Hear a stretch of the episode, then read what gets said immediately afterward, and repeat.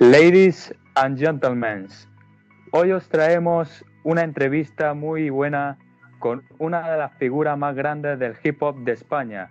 Y no es nada más ni nada menos que el grande del Locus. Buenas, ¿qué tal? ¿Cómo estás? ¿Cómo te va?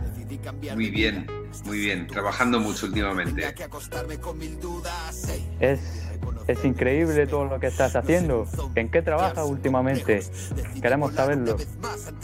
Ahora estoy preparando canciones nuevas. Estaba trabajando en un, disco, en un libro también.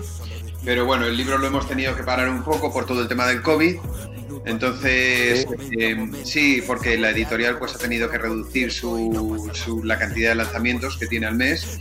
Entonces el libro estaba planeado para marzo y al final va a ser en la segunda mitad del año que viene. Así es que estoy ahora retomando una serie de singles nuevos que empezarán a salir a partir del mes que viene.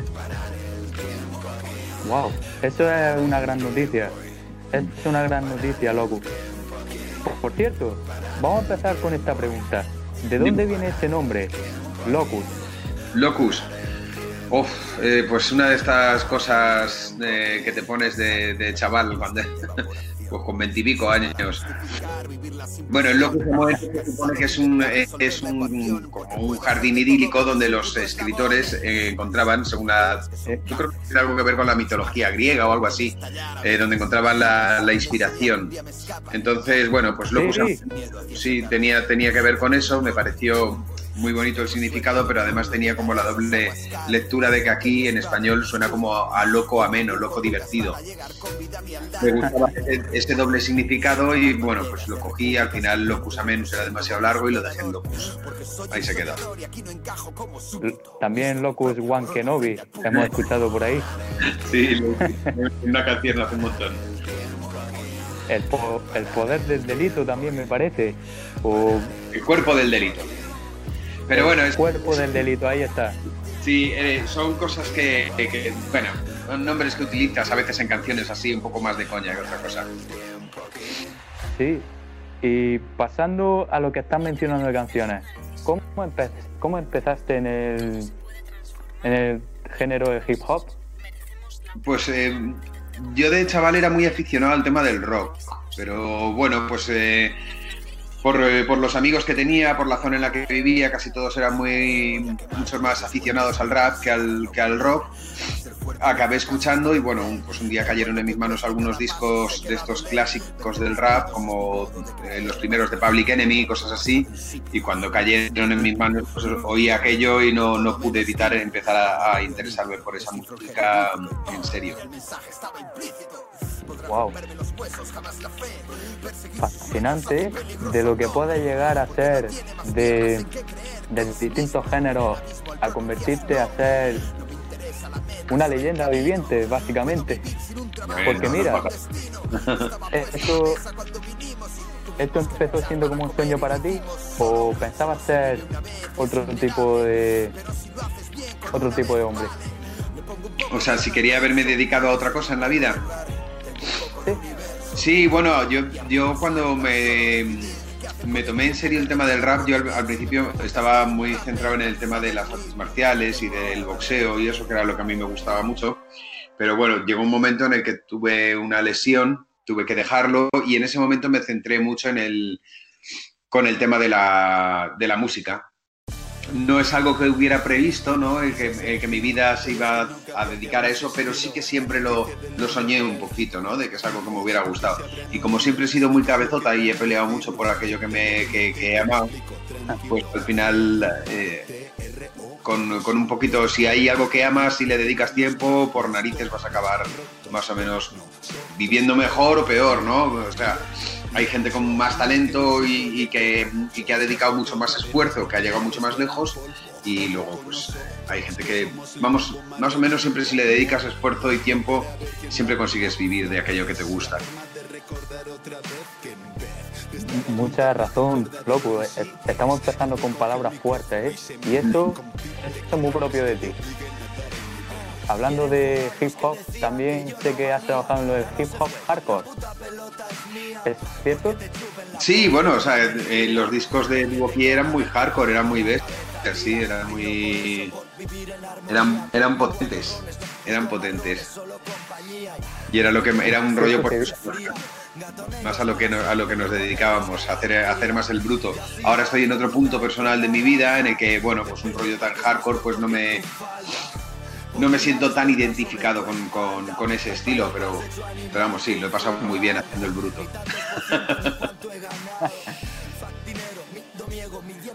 En fin, ¿qué, qué, sucedió, Locus? Que te separaste de tu grupo. Bueno, hubo uno. Eh, ya eran muchos años los que llevábamos juntos. Digo años. ¿El qué, perdón? Digo años. Menudo año. Sí, no, estuvimos. Estuvimos muchos años, fueron, 17 años de grupo, entonces quieras que no, durante ese tiempo eh, o las dos personas llevan exactamente la misma línea y tienen muy claro que quieren hacer exactamente lo mismo, o con el tiempo es lógico que se separen un poco. Entonces, los intereses musicales tanto de uno como de otro iban ya empezaban a ir por caminos distintos y luego pues ya hubo toda la problemática de colapso nervioso, el disco que sacó nervioso y tal, entonces bueno, pues la, la mejor idea fue cada uno tomar su camino en ese momento. Muchos, muchos fans dicen que eras mejor en solitario que en grupo. ¿Que soy mejor en solitario que en grupo? Yo creo que sí, fíjate. Yo creo que sí. Lo que creo que, lo que, que eh, empezar a, rapear solo ha hecho que, me espabile todavía más. Creo que con Duo Kie crecí muchísimo porque Nervioso era un tío que rapeaba de puta madre y que tenías que, tenías que, esforzarte para estar al nivel siempre. Entonces eh, creo que gracias a todos esos años aprendí muchísimo. Eh, aprendimos los dos, éramos que fuimos con el tiempo pues eh, creciendo y, aprendiendo a hacer música por el camino. Pero, pero bueno, cuando estuve en solitario y tuve la, responsabilidad de escribir discos enteros yo solo, pues, eh, pues claro, espabilé eh, todavía más y además encontré otras partes y otras maneras de hacer música que a mí me interesaban más, con un punto de vista más poético, más introspectivo, más hablando desde, desde dentro. Sí, yo creo que, sí, que lo que estoy haciendo ahora tiene, tiene otra sustancia y otra amiga. Sí, ahora es como te, has reinventado, eso es lo que quieras decir. Todo lo que has hecho. Claro, es que reinventarse para un artista es importante. Si tú te tiras 20 años haciendo la misma canción y 20 años haciendo la misma música, pues por, por lógica puñetera pierdes el interés. Solo te seguirán escuchando la gente que no tenga interés en escuchar más que la misma canción todo el rato. Eso pasa también con los también pasan con los luchadores. Claro, sí, lo normal, es que, lo normal es que cuando cuando tú haces música del mismo modo que como oyente, a ti te van cambiando los intereses. Cuando tienes 15 años, pues te, gusta el rock, cuando tienes 20 te gusta la electrónica y cuando tienes pues 30 o 40 a lo mejor te has aficionado al jazz. Es que lo normal es eso, que tú como persona vayas creciendo, evolucionando y a ti tu cerebro te vaya pidiendo nuevos estímulos. Eso te caracteriza mucho, Locus, porque nos hemos dado cuenta que tú cada año intentas hacer cosas increíbles, mejoras, que vamos refrescando a toda la fanaticada. Es como si cada, cada día hombre nuevo, cada, pero que Sí, bueno, no, no, no, es algo planeado, ¿eh? me sale de modo natural. yo creo que me aburro de mí mismo un poco.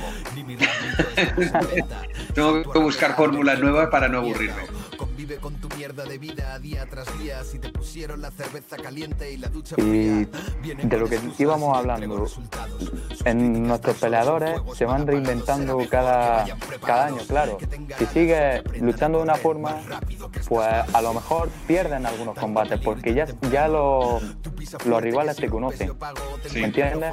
Te, te conocen y no solo por entretener a los fans y demás ni por ser más queridos tú haces lo que quieres gustándote a ti mismo. Eso es lo importante. En el mundo de la música, pues no se cuéntanos más. ¿Qué, ¿Tú qué haces primero? ¿La base de la canción o la letra?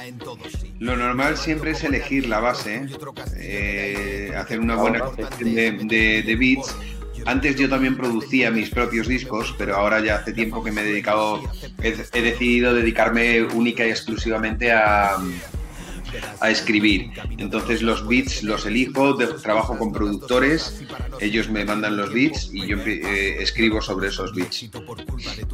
Aunque es verdad que hay veces que últimamente me ha dado por escribir sobre un beat y luego cambiar la letra y ponerla en otro a ver cómo queda. Lo he hecho ya en las dos últimas canciones y me funciona muy bien. Y, en fin, ¿qué, logras enseñar a la gente con tu música, aparte de verdades que no muchos ven? Uf, bueno, verdades que no muchos ven. Yo doy mi verdad, no es la única ni exclusiva ni.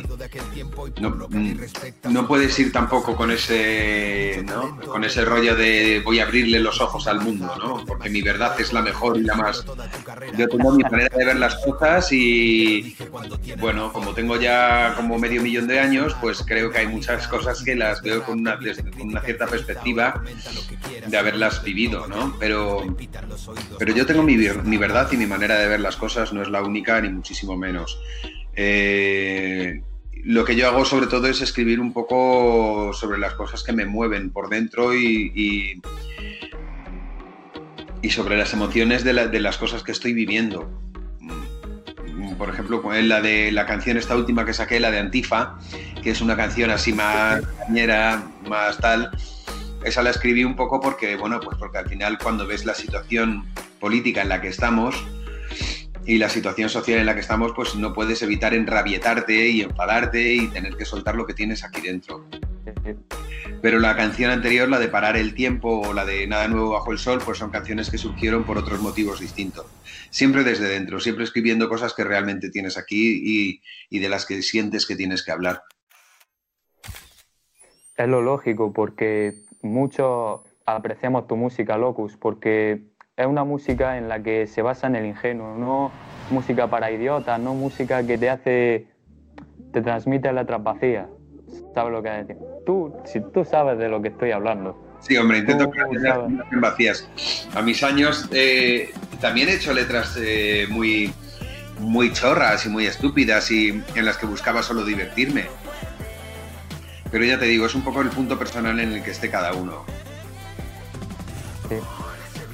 Eh, ¿Qué opinas de la evolución de la música de hoy en día? De que la gente aprecie más al reggaetón y confundan reggaetón con rap. ¿Eso molesta? yo no creo, no creo que se confunda tanto reggaetón con rap. Creo que se, ha hecho, se ha inventado la gente como esa especie de etiqueta de música urbana que lo utilizan para englobarlo a todo, que meten el rap, el reggaetón, el mogollón de músicas que no sabría ni definir ni qué cojones son. Eh, y que, bueno, pues yo qué sé, eh, es que claro, la, la música siempre ha tenido un problema y es la industria de la música.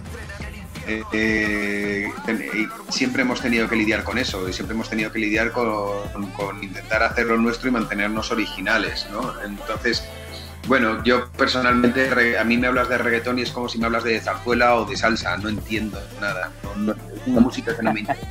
No, no la, ni buena ni mala, ni no me interesa. Eh, sé que, la, que el reggaetón mayormente sus letras pues hablan son muy vacías, eh, que la fórmula musical es absolutamente siempre la misma, pero no tampoco es que sea criticable, pues hay música que es para divertirse, es como la gente que siempre que entiende muchísimo de alimentación y entiendes mucho, mucho, mucho de alimentación y como entiendes de alimentación, pues no, no comes en un McDonald's porque no quieres meterte tal tipo de grasas saturadas y te entiendes que a la comida le faltan los fitonutrientes esenciales de tal bueno, eh, yo entiendo mucho de música y por tanto pues eh, llego a un sitio de donde ponen reggaetón y salgo corriendo, pero no todo el mundo tiene por qué entender de música, del mismo modo que no todo el mundo tiene por qué entender de comida. Y si tú eres una persona que no entiende, que no estás puestísimo en el tema de alimentación, pues cuando sales por ahí no te vas a ir a un, restaurante de Arzac. A lo mejor te vale con un puto McDonald's de los cojones, ¿sabes? Sacando... Claro, y con la... que te interrumpa. Con la música pasa lo mismo. Sacando el, sacando el tema de la alimentación, por ahí se dice que tú eres vegano, vegetariano básicamente. Vegano, vegano. ¿Cómo, ¿Desde cuándo y cómo? Pues hace como un año y medio. Es lo, es lo un año y medio. Hace un año y medio que decidí dejar de comer animales eh, por varias razones.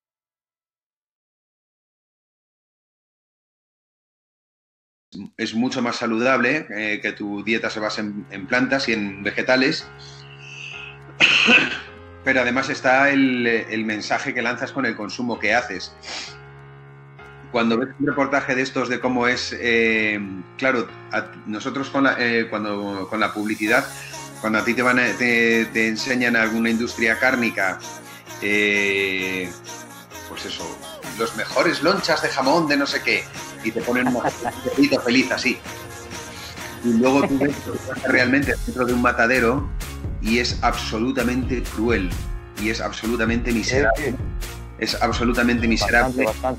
Me parece increíble que a día de hoy el ser humano siga haciendo esas cosas más cuando tú tienes que tener en cuenta que tú lo que necesitas eh, son nutrientes, tú necesitas proteínas, no carne, necesitas calcio, ¿no?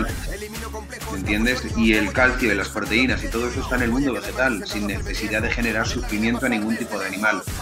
Entonces, yo siempre he estado muy metido en el antitaurino, siempre he estado muy metido en el tema antitaurino, y ya, bueno, pues un día vi uno, de esos reportajes de cómo es exactamente los procesos cárnicos, para los procesos industriales para sacar la carne en los mataderos y no le quiero volver a dar ni un solo duro a, esa industria. De mi dinero, de mi dinero no va a salir ni un céntimo jamás en la vida a esa, a esa industria. Y lo único que lamento es que esa decisión la he tomado ahora y no hace 30 años. Entonces, pues ojalá hubiera estado esos 30 años sin darle ni un, duro a ese tipo de industria. Para mí es importante el mensaje que lanzas al mercado cuando compras. Ya el mundo, como todos vemos, solo se centra en el dinero porque... Claro, nosotros, decidimos dónde ponemos nuestro dinero. Nosotros decidimos dónde lo ponemos. Hay empresas que son éticas y que tienen una manera de funcionar eh, que es ética y que es responsable y hay empresas que son pues eso, gente que le da absolutamente igual el sufrimiento que generen, los tóxicos que te metan, la cantidad de mierda que te vendan o que te estafen, les da igual. Entonces tenemos que empezar los consumidores a darnos cuenta del poder que tenemos como consumidores y de que si hay tres compañías de teléfono, entre la cual hay una que ves que no engaña a sus clientes y otras tres, otras dos que sí que engañan, pues no le des el dinero a las otras. Es así de claro. Hay empresas eléctricas que, se genere, que, cuya electricidad se produce por medios renovables y hay empresas eléctricas que no solo eh, contaminan, sino que además, eh, como Iberdrola, pues engaña a sus clientes con mil cosas, ¿sabes? Sí, sí. Entonces tenemos que empezar a, tener claro el, poder que tenemos los consumidores cada vez que compramos algo. Cada, vez que compras algo tienes un poder enorme y la gente no cae en eso, no, se da cuenta. Intentan sencillamente comprarlo más barato. Y es como, a ver, chiquillos, es que la, tu diferencia entre comprar comida hecha a base de animales muertos que han sido torturados durante toda su vida y a lo mejor comer, pues yo qué sé, eh, filetes de soja texturizada, tempeh, seitán, eh, eura, 100.000 cosas que son vegetales que no provocan ningún tipo de sufrimiento animal y que te van a aportar más calorías, solo que encima con grasas vegetales saludables y no con grasas saturadas eh, animales. Eh, entonces tenemos, tenemos que ver un poquito eso, donde metemos nuestro dinero. Yo también soy muy cabezota. A mí me tocas ese tema y me vuelvo súper fight the power. Eso, es lo bueno, eso es lo bueno. No, tú, tú sabes que tienes que lograr un propósito y va por ello, no, no te vas a quedar callado. Sí, sí, sí, sí. ya, siempre, estoy mayor para quedarme callado. Siempre hay que romper el silencio. Totalmente que sí, que hay, hay muchas verduras que tienen más proteínas que la carne, como tú has dicho, básicamente, pero lo que, lo que creo yo y otra gente que es peor matar a un toro, como has dicho, por simplemente arrogancia, entretenimiento, que eso tiene más peso que ir, por ejemplo, matando animales para alimentar a otras personas, pero es peor matarlo por, por diversión. Sí, hombre, ya lo de los toros es, es, de ser unos auténticos sádicos. Lo que pasa es que el problema está en que se nos ha acostumbrado a que es normal. ¿Sabes? Es, cuando, estás, cuando lo entiendes como una costumbre, como una tradición, como un... Bueno, si es que de siempre se ha comido carne, bueno, sí, claro, y de siempre ha habido guerras, y de siempre ha habido esclavismo, y de siempre ha habido... Pero eso no... Bueno, hay que, hay que, hay que tener hay que no tener miedo de romper con lo, con lo que se nos enseña que es lo normal. Claro. Sí, quién sabe, a lo mejor con este tema del virus se están aprovechando de muchas cosas y nosotros no lo sabemos. Uf, aquí nos lo están colando por todas partes, seguro. Pero bueno, si entramos, si entramos en este tema nos, ponemos en modo conspiranoico y ya sí que no terminamos. Claro. Bueno, bueno, ¿qué más preguntarte? Porque también es que hay varias preguntas. ¿Cómo, eh, en plan, después del dúo, dúo, dúo muchos hemos visto que ha hecho canciones con ZPU, El Chojin y sobre todo con Amcor. Sí. ¿Cómo te llegó esta colaboración? Lo de Club, ¿no? Sí. Bueno, pues surgió la idea, surgió la idea un poco a lo tonto en unas conversaciones, tenemos el mismo manager en la zona de México, pues hemos trabajado con el mismo manager y bueno, pues un día hablando con él eh, surgió la idea de, oye, podíamos montar una gira y de la idea de la gira surgió montar el grupo. Eh, bueno, nos pilló en un momento en el que ninguno de los tres tenía un disco en la calle, los, o sea, de los cuatro tenía un disco recién sacado en la calle y nos podíamos permitir hacer eso, hacer un pequeño panoncito en nuestras carreras, sacar un par de temas todos juntos y sacar adelante el proyecto. Entonces lo hicimos, la verdad que nos lo pasamos muy bien, nos hicimos una gira muy grande por Latinoamérica y, fue un proyecto muy divertido y nos unió un poco más todavía a, los cuatro, que ya de por sí éramos buenos amigos y, de, y por sí lo pasábamos muy bien. Sí, hay rumores que dicen que cuando estaba en tu grupo acabaste trabajando para el Soyin. Si, no sé si es cierto que yo trabajé. Es decir, que no lo sé, en una, en una compañía o algo así. ¿No te suena? La primera no, te suena. a ver, a ver, a ver, explica, cuéntame eso. Rumores, son, rumores en los que dicen que mientras estaba en el grupo os separasteis de no sé qué, algo de LP y fuisteis es lo que van contando. No, no, no, no, no, Por, tu cara no es cierto. No, no, no, no, no, es la primera vez que oigo eso, que no, había oído nunca ese rumor. Pero bueno, eh, los rumores, es que yo he oído tal cantidad de barbaridades sobre mí mismo, por ahí en internet, que la, gente mm, no sé por qué se dedican a inventarse ese tipo de historias. No entiendo cómo, cómo hay gente que se dedica a inventarse cosas de bueno, pues tengo libre hoy el día, hoy la tarde no tengo nada que hacer, me voy a dedicar a inventar bulos. Sobre, pues mira, el, chico de Duokie, venga, vamos a inventarnos tres o cuatro bulos y lo pongo por ahí por internet, no, no sé. Me parece una vida un poco triste, pero vamos, sí, de cuando, cuando estás metido, tienes un, un este público, ¿sabes? Que, te, que la gente te ve, como en mi caso, tienes que, tienes que aguantar con eso. Como diría Pablo Iglesias, van ir cargo. ¿Tú crees que el rap puede educar a la gente? ¿Puede darle un poco más de cultura general? Por supuesto. solo tu música. Sin duda, sin duda. Solo tu música. Mm. La mía, dices. Sí, solo la tuya. Yo, entiendo que yo ahora eh, las canciones, las, sobre todo lo que estoy haciendo ahora, tiene una tiene un, tiene un peso y, tiene, y son profundas y tienen una visión de la vida que no es que vaya a educar a nadie, pero sí por lo menos abrirle un poco la, la, mente a nuevas ideas y nuevas maneras de entender la vida. Luego lo que quieras te parecerá bien o te parecerá mal o bueno, pues ya cada uno con su manera de pensar, ¿no? Es eh, perfecto. El rap en general educa, por supuesto que educa, porque como cualquier música al final es cultura. Y además el rap tiene muchísimo de poesía y, trabajas muchas figuras literarias y, se hablan muchos temas sociales, no sé, tiene un, tiene un contenido potente que por supuesto que puede ayudar en la educación, claro. ¿Estarías dispuesto a hacer un tema nuevo con tu Club 4? Sí, sí. Ahora, ahora estamos cada uno muy metidos en nuestros proyectos porque tanto Zetapu como Toyin han sacado disco hace relativamente poco, hace meses. Yo el mío tiene un año, ahora va a hacer un año. No, ahora va a hacer... ¿Cuándo lo hace? El mío es del 2019, ¿no? En abril hará un año. Eh, entonces, bueno, es un... No, a ver, no me acuerdo de cuándo es mi disco. Bueno, el caso es que cada uno estamos liados bastante con lo nuestro, ¿no? Entonces, ah, es del 2009, por tanto, en abril de este año, estamos en 2020 y un año así. Cada uno estamos liados con nuestros proyectos y tal, pero bueno, supongo que antes o después nos volveremos a juntar y haremos alguna cosita. Y,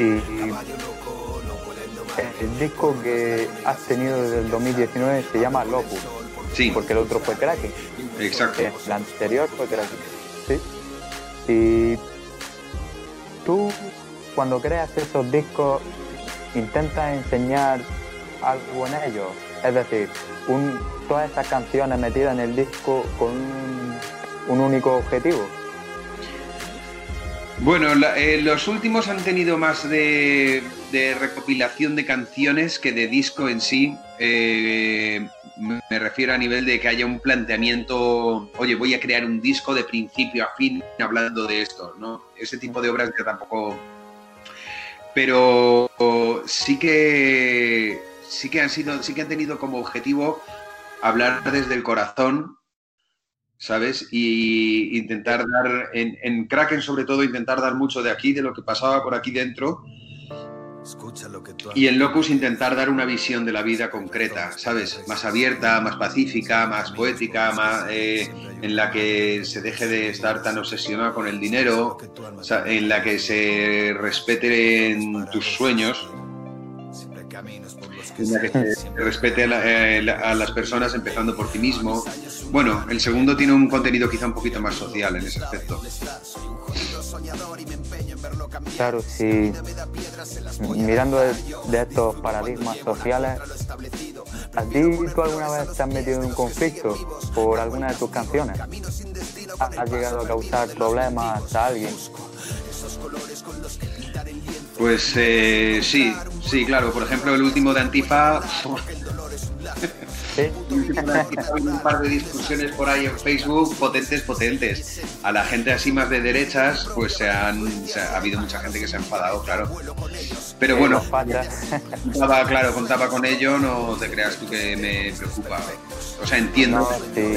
Claro, si a, un, si a un violador le señalas y le dices, eres un violador y un hijo de puta y mereces morir, pues a seguramente si a un fascista le llamas fascista, no lo entiendo muy bien eso, porque ahora los si es fascista se enfadan cuando le llamas fascistas y es como deja de hacer cosas de fascista. Sí, que hay, muchas cosas de estas que están bien vistas.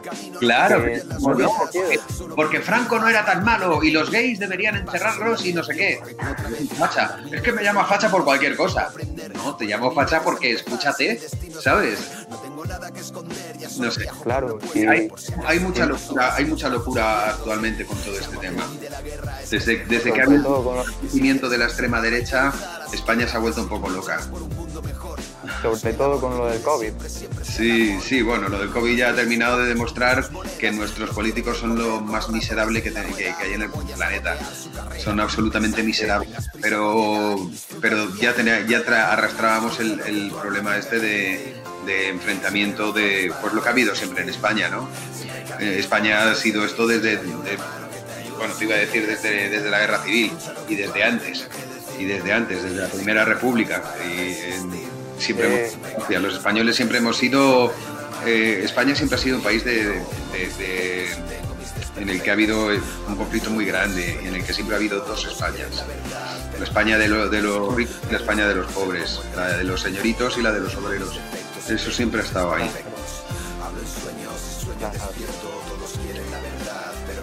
¿Tú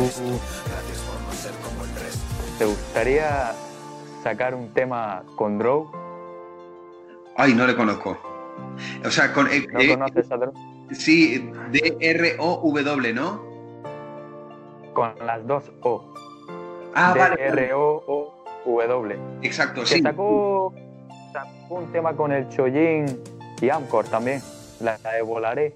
Ah, si vale, vale, vale. He oído alguna cosita de él, pero no le tengo tan controlado, fíjate. Y alguna vez me. Eh, mira, muchos dicen que si tú sacas un tema con ese hombre, sería genial, porque los dos tenéis esa mentalidad que hace hacer deslumbrar, que mostréis esa pasión en el micrófono. ¿Sabes qué te digo? Lo voy a apuntar. Lo voy a apuntar. Perfecto, ¿eh? R-O-O-W, ¿verdad? Sí. Me lo voy a apuntar para, para cotillarle un poco y, mir- y mirar a ver qué es lo que hace. Porque me lo han comentado ya varias veces de este chico. Es, es bueno.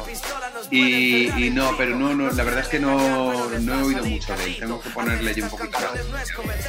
A lo mejor combina bien contigo, porque el chaval es chileno. Vale, vale, vale. Pues mira, le pegaré un ojo. Un día. En fin, sigamos con lo nuestro, ¿eh? Sigamos con lo nuestro porque estamos, estamos haciendo mucha publicidad a otros cantantes y no a ti, ¿eh? Es verdad. que vamos a hablar un poco de, de estos de artes marciales. Venga. ¿Cuál, ¿Cuál fue tu ídolo en esto de las artes marciales o cómo, cómo llegaste a verla? A ver, yo de pequeño hacía judo, entonces era lo que más estaba metido, ¿no? Me gustaba mucho el judo de... el judo era, me, encantaba. Yo recuerdo que había por aquella época, cuando yo era crío, un luchador que se llamaba Yasuhiro Yamashita, que era un peso pesado, de, eh, que fue muy muy conocido en... Pues te, te estoy hablando de los 80, los años 80, o sea que fíjate. Una era dorada, ¿eh? Sí, Y- Mohamed Ali y otros más. Sí, del, del judo pasé al boxeo y al kickboxing y ahí mi, mi fue eh, sin duda la- Mike Tyson. Y, sí, Tyson, Tyson era mi ídolo. Entiendo que técnicamente pido lucha a los boxeadores eh, con, con otro con otro otra técnica mayor que él, como por ejemplo Roy Jones, que de hecho van a pelear ahora. Roy Jones para mí ha sido impresionante, ¿no? Yo qué sé, Floyd Patterson decía que era de los mejores de todos los tiempos a nivel técnico. Yo también era muy, muy, muy fan de los luchadores mexicanos de, de los 90, de Julio César Chávez, Oscar de la Hoya, todos estos. Pero a mí me gustaba Tyson, me gustaba esa agresividad, ese, el hecho de que siendo un peso pesado siempre era el más bajito y siempre iba por el grandote a tumbarle, ¿sabes? Era, eso me encantaba. Yo como era el más bajito cuando peleaba, pues, eh, pues me sentía como que muy identificado. Y luego dentro del tema de las artes marciales, pues yo que sé, quizás Fedor Emelianenko me, me moló mucho también y por supuesto Ramón Deckers, el, el luchador de Muay Thai. Y a uno que, que también le, le habla mucho constantemente es Juan Espino, que está en los OPC. Sí, sí, sí, sí, sí, sí, es, he estado, de hecho es, es conocido, es conocido. Alguna vez hemos estado, incluso una vez estuve en un gimnasio suyo ahí en, en Canarias entrenando con su gente y eso. Y nada de Floyd Mayweather, nada. Ay, a ver, entiendo que técnicamente es una maravilla, como esquiva, como tal, pero yo soy más fajador. A mí me gusta más el luchador y, y incluso con todo el respeto del mundo, ¿eh? que entiendo que hay gente que a nivel técnico eh, comprende que, la esquiva y, la- y, el- y los No, movimientos tú dilo. Tú dilo la que tenía Floyd Mayweather eran, eran impresionantes y lo, entiendo, ¿eh?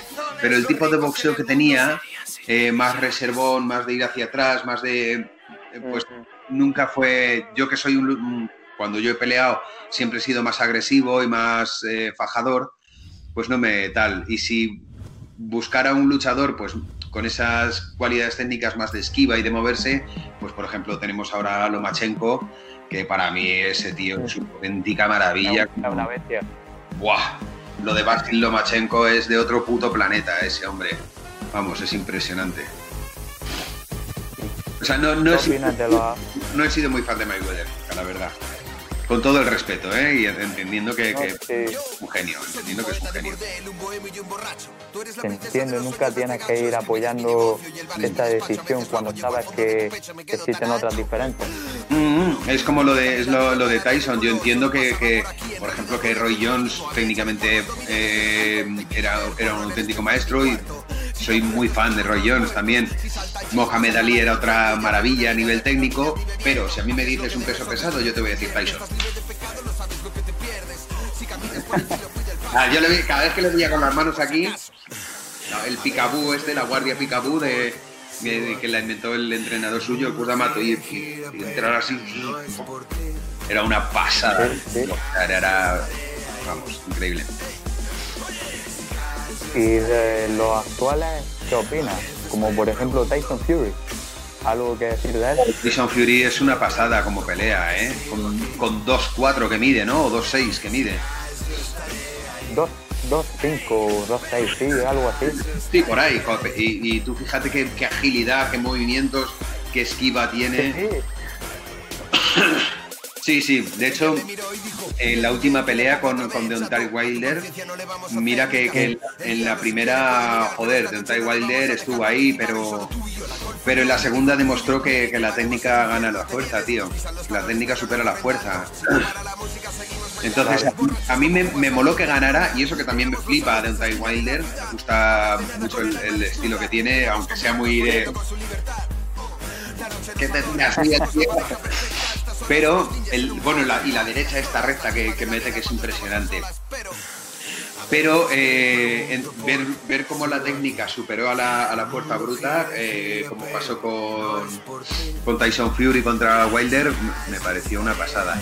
Y de los nuevos, pues por supuesto me quedo con Lomachenko, por supuesto Golovkin, si no te mola Golovkin es que no tienes ni puta idea de boxeo, pero soy muy fan de Canelo Álvarez, tío, muy fan. Muy buena opción, sí, sí, sí. Muy fan de Canelo Álvarez porque, por ejemplo, las dos peleas que ha hecho contra Golovkin, la primera que la dieron como nulo, pero para mí ganó Álvarez, y en la segunda eh, parece que hubo un Canelo Álvarez antes y después de la pelea con Mayweather, precisamente todo lo que ha hecho después de, la pelea que hizo con Mayweather ha sido impresionante. La esquiva que ha cogido, el juego de cintura, el juego de cabeza, pero encima con esa pegada que él tiene y con ese. Con, ese, ese, instinto de killer, ¿sabes? Que, por ejemplo Mayweather no tiene. Sí, sí, de psicópata más o menos. No, bueno, él, es más, un poco más, más relajado, lo que pasa es que. Sí, más cuando pega, pega. Tú mira la que le a Sergei, a Sergei Kovalev. Y Sergei Kovalev era muy pesado. Y, Canelo Álvarez viene de, qué? De medios, ¿no? O welter. Empezó siendo welter, medio, crucero, semipesado. Y, y en mis pesados se mete con Kovalev, con el destructor ruso, y le hace un cao que casi lo mata. A mí, a mí Canelo Álvarez me gusta muchísimo.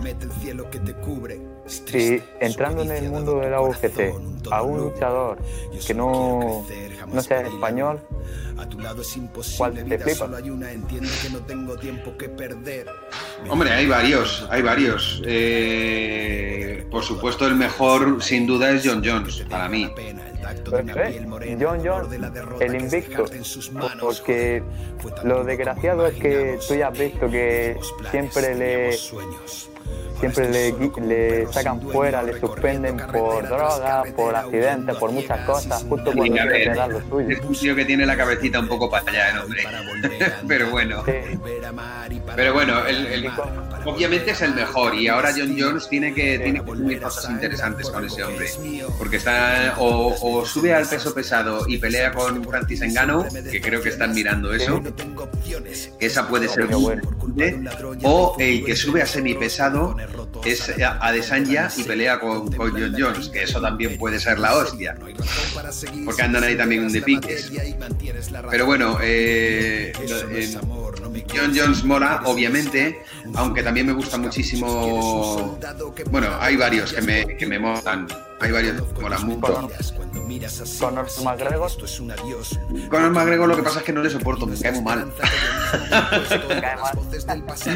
me cae mal. Pero mire, por ejemplo, este fin de semana ha peleado Edson Barbosa. Edson Barboza me alucina cómo pelea ese hombre. A ver, es, es kickboxer y yo soy kickboxer, yo vengo del kickboxing. Y, pero tiene las patas en giro, el, eh, el, tío, las patadas en giro, los ganchos que suelta abajo. Eh, Barboza es una, es una joya. Me gustan mucho los, los kickboxers que saben aplicar el kickboxing a las MMA, como es un Barboza, como, como Cowboy Terrone. Eh, Paul Felder también me molaba mucho. Bueno, los kickboxers, ¿sabes? Eh, eh, Andrei Arlovsky incluso en el peso pesado, quizá no tanto ahora como antes al principio, ¿no? Pero... Y lo de... Te atrae un poco la historia que lleva detrás Daniel Cormier. Algo de él el, eh, Daniel Cormier mola mucho, ¿eh? Mola mucho. Me mola, me mola un poco lo, que me Cormier, me mola de Cormier lo que me molaba de Tyson, que es pequeñito y tiene unos huevos así de grandes. Claro, no tiene, no tiene el físico, pero tiene esa mentalidad que, que vamos, que va a matarte, o sea, matarte, que lo da todo. No soporta perder. Daniel Cormier no soporta perder no es que le guste ganar, es que no soporta perder, tío. Es, un tío, a mí me llama mucho la atención como, no tanto como luchador, sino como la, actitud. La actitud de Cormier me parece alucinante, tío. Un tipo que, que, apenas llega al 1,80, que pelea con tíos de 2 metros. Ya, ya, ya. Y que. Y, Mira, había una pelea de Daniel Cormier que a mí me flipó. Peleó con un tío que era de mis favoritos, Anthony, Anthony Rumble Johnson. ¿Sabes quién es? Anthony Johnson. Sí, sí, suena. Nada más empezar la pelea, Anthony Johnson le metió un derechazo, que eso era un misil tierra-tierra, o sea, de ¡pim! Daniel Cormier salió disparado para atrás, pero que salió disparado. Y se levantó como diciendo, hijo mío, más te vale que pegues todavía más duro. Eso, Anthony Johnson, que es un puto asesino. Y al final le acabó ganando, Le acabó ganando, le acabó ganando por cabezonería, porque los tiene cuadrados, obviamente porque técnicamente es bueno, porque es más fuerte que, la, que, vamos, que el vinagre. La, actitud, la, mentalidad de, ganador que tiene Daniel Cormier a mí me, llama mucho la atención. Es un tío que admiro mucho por eso. Dolió mucho cuando le ganó John Jones, ¿eh? Sí, no... llorar, ¿verdad? Sí, y lo de John Jones, que pasa lo mismo que con Daniel Cormier, este tipo tampoco soporta perder. Así que no sabemos ni cómo lo consigue. No lo sabemos, no lo digo nunca. Este es Wakanda del boxeo, ¿eh? de la UFC. Sí, con John Jones no lo sabemos porque no ha perdido nunca, pero pero sí, sí, son gente muy, muy, de, muy de la sociedad americana, esta ultra competitiva, que no, no quieren oír hablar de perder, tienen que ganar sí o sí, como sea. Y bueno, al final es una lección también, ¿no? O sea, está bien esa mentalidad, la verdad. Y, en fin, ¿a ti te gustaría meterte en cargos presidenciales o cosas como la política? Mira, eh, me gustaría hacer cualquier cosa por eh, que pudiera ayudar a cambiar el sistema tal y como lo tenemos. Claro, a dar ejemplo. Sí, no sé si hoy en día meterse en política es lo más inteligente para ayudar a cambiar el sistema, porque la, la política lo veo como algo tan corrupto desde su base que no sé yo si lo más inteligente es meterse en ella, aunque a lo mejor eh, si lo fuera si quieres cambiarla desde dentro, pero no lo sé, no, lo sé. Es que cualquier cosa que ayude a cambiar el sistema puede ser buena. Yo pongo mi granito de arena con lo único que se hacer que es escribir, ¿sabes? Y, sé que hay mucha gente que oye mi música y dice, joder, tío, pues antes veía las cosas de una manera y ahora las veo de esta y me, y me gusta, ¿sabes? Eso es, eso es bonito sé que en cierto modo los que hacemos arte ayudamos a cambiar las cosas. Últimamente me han hecho esa pregunta un par de veces, ¿eh? me resulta curioso. Eh, eh, ¿Te gustaría, no sé, tú qué opinas sobre la fama, ya que la estás viviendo? ¿Tú crees que es algo objetivo o es consecuencia? Siempre debe ser consecuencia. Si tu objetivo es ser famoso, lo acabarás queriendo ser a cualquier precio y eso es una mierda. Para mí, la, poca o mucha fama que tengo, que no, tampoco es mucha, eh, me la. A, ver cómo lo digo, que no esté mal, me la paso por el porro. no me, me, da absolutamente igual. Mola, mola llegar a un garito y que alguien te diga, hola, tú, el de tu boquilla, no sé qué, tal, tal. Claro, claro. Mola, ¿sabes? Y, pero no, no, no es el objetivo ser famoso, para nada. y creo que cualquiera que vea las cosas desde ese plano está equivocado terriblemente. Sí, pues mira, justamente que estamos hablando de reggaetón y todas esas cosas, todos esos cantantes han sido engullidos por, por eso de la fama, que lo han vuelto muy arrogante y muy...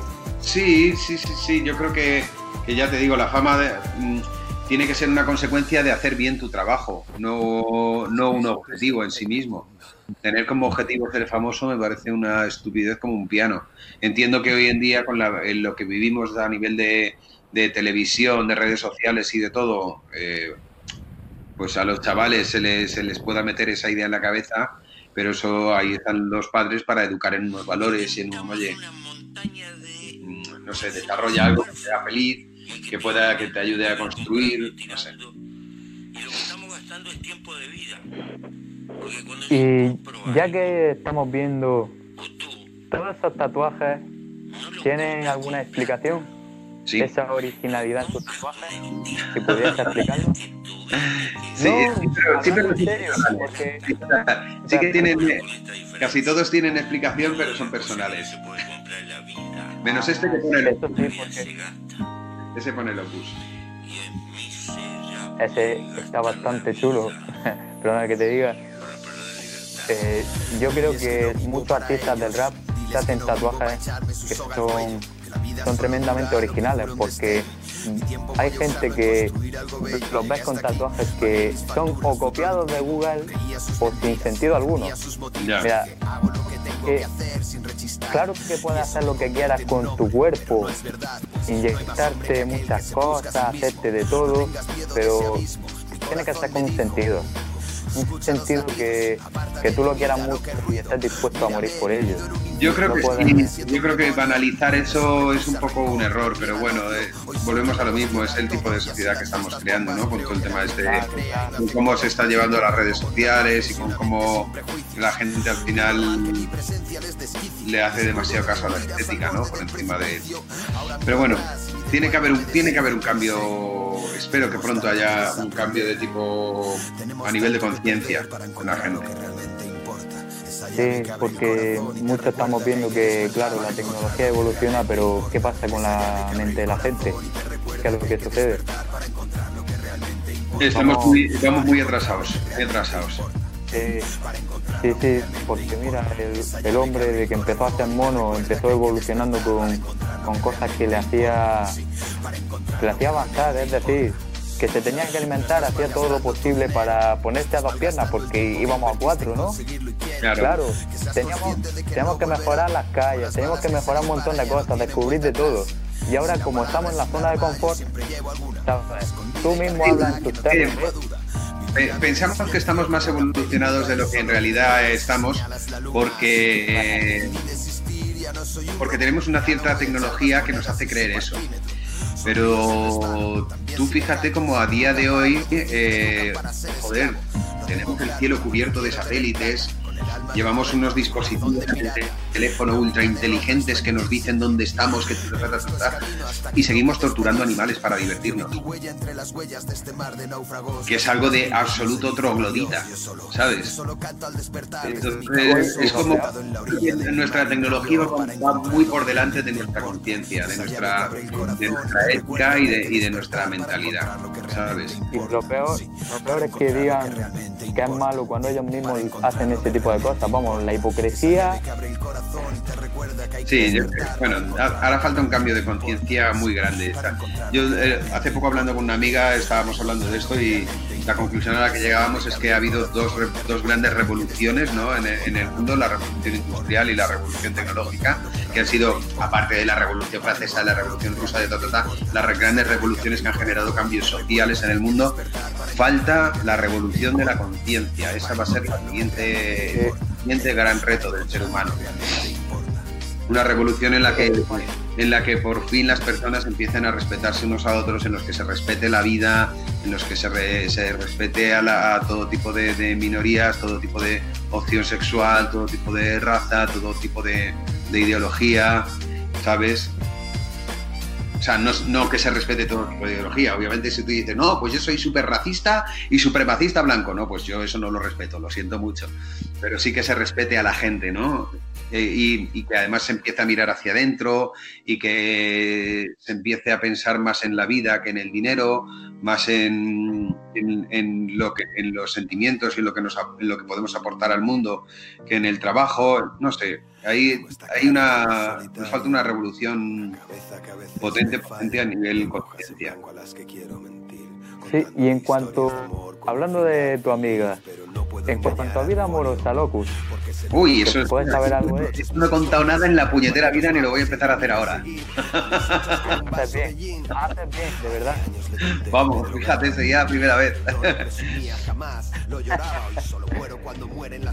en fin, ya que nos queda un poco de tiempo, hay que, hay que entrar a hacer más preguntas. ¿Y bien? Eh, ¿Nos podrías, no sé, dar un mensaje a los fans, decirle algo. Así como despedida, ¿no?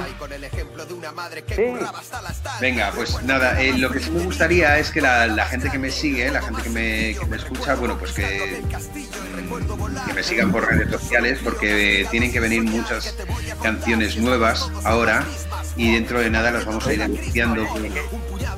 Que no se te olvide la que vas a sacar con Drow, ¿eh? Dentro de nada las iremos anunciando todas ahí en el Instagram. Entonces, bueno, pues nada, la gente que me siga en Instagram, Locus Duo Quién.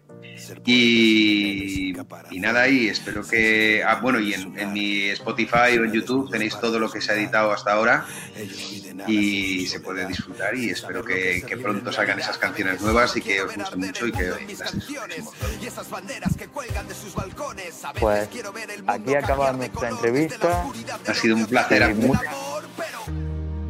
muchas gracias por tu apoyo y que ya mucha gente irá viendo esta, entrevista, ¿sabes? Porque estamos hablando con una mente maravillosa, una mente privilegiada. Muchísimas gracias. Es que me,